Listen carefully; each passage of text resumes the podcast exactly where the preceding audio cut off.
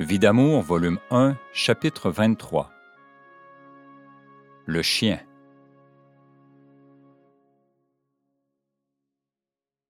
Il y a quelques mois, nous avons eu un petit chien d'un parent de mon mari. Celui-ci a exigé que ce chien, devenu très gros, soit amené à notre maison. Ce chien qui n'est pas dressé fait toutes les malpropretés et je dois laver sans cesse. Quand le plancher est bien reluisant, grâce à une bonne couche de cire toute fraîche, mon mari, entrant la nuit, en profite pour patiner avec le chien d'un bout à l'autre de la maison. Ce ne sont alors que cris, aboiements et fracas dans le coin des appartements où ils se roulent tous les deux. Le plancher est rayé partout. Tout est à recommencer le lendemain. Je lui ai demandé de cesser ses folies, ou bien le chien partirait, ce qui eut pour seul effet de le faire rire. Que lui importe que sa femme travaille sans répit, lui qui n'a même pas le cœur de jeter sa cendre de cigarette dans le cendrier à portée de sa main. C'est moins fatigant de la laisser tomber par terre.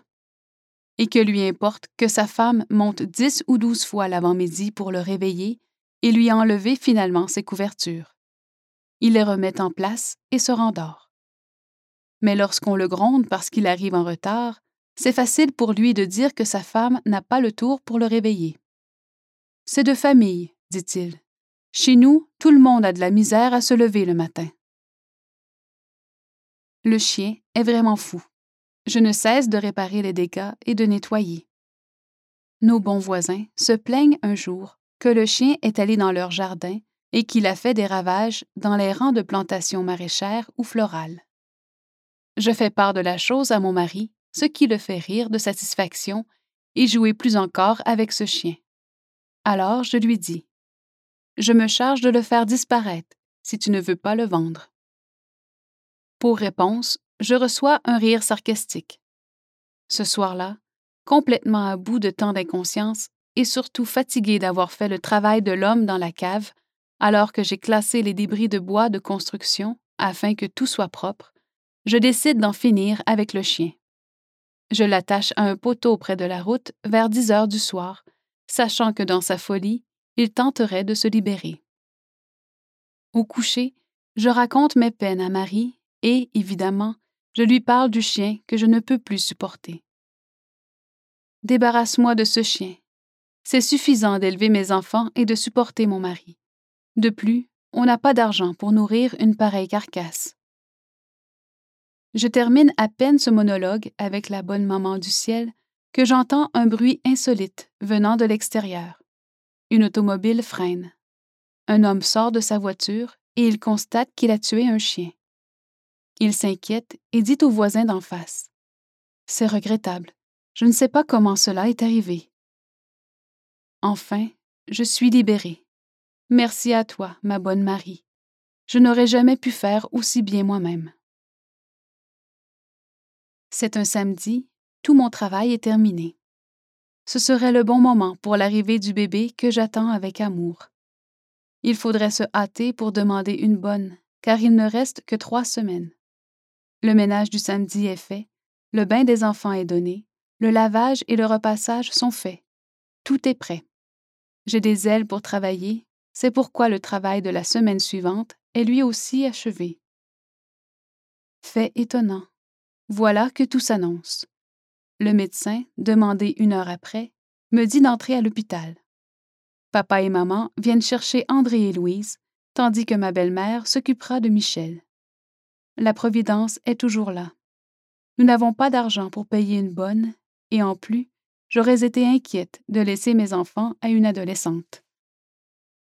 Malgré mon désir d'une double naissance, Pierre arrive seul, le 4 septembre 1950. Il est petit, 6 livres et demi, 2,9 kg, mais bien vivant. Ma sœur Josette, infirmière, est venue pour la circonstance. Elle sera marraine et mon frère Claude parrain. Une joie extraordinaire inonde mon âme. Je donne à Dieu un petit garçon en cette année sainte. Je me souviens de toutes mes souffrances pendant ce temps de grossesse et de toutes mes suppliques adressées à mon Jésus et à sa mère. Que de choses j'ai offertes pour l'âme du petit que seuls Jésus et Marie connaissent.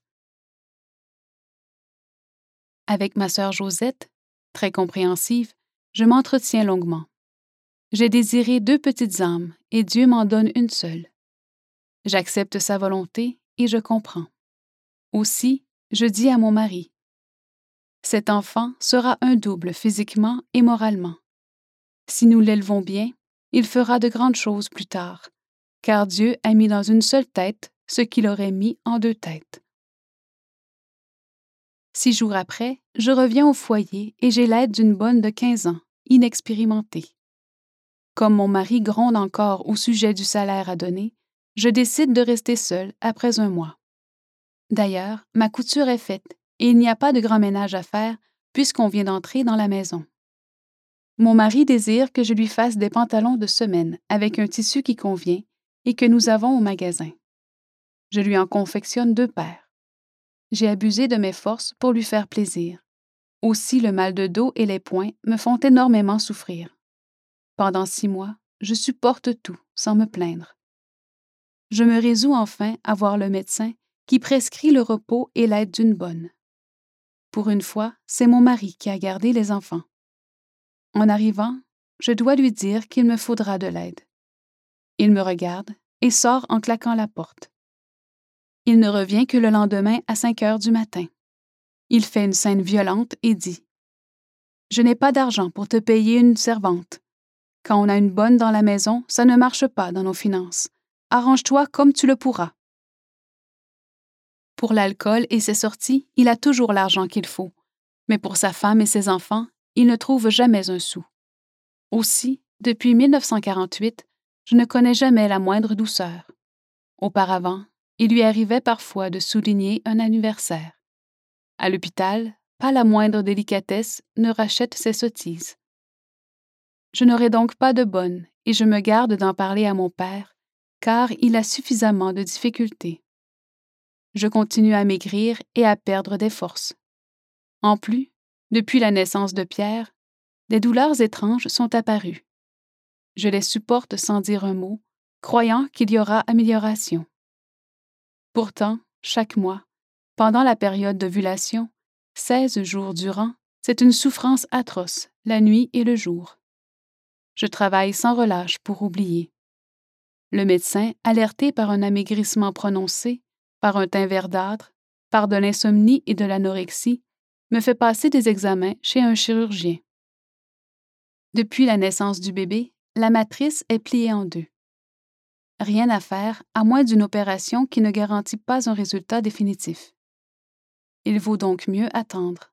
Et surtout absorber des médicaments pour prendre des forces, c'est urgent. Je m'efface continuellement afin de ne pas fatiguer mon mari avec mes souffrances, car il ne supporte pas que les autres se plaignent de quoi que ce soit, tandis que lui, à la moindre grippe contractée, il jette les hauts cris.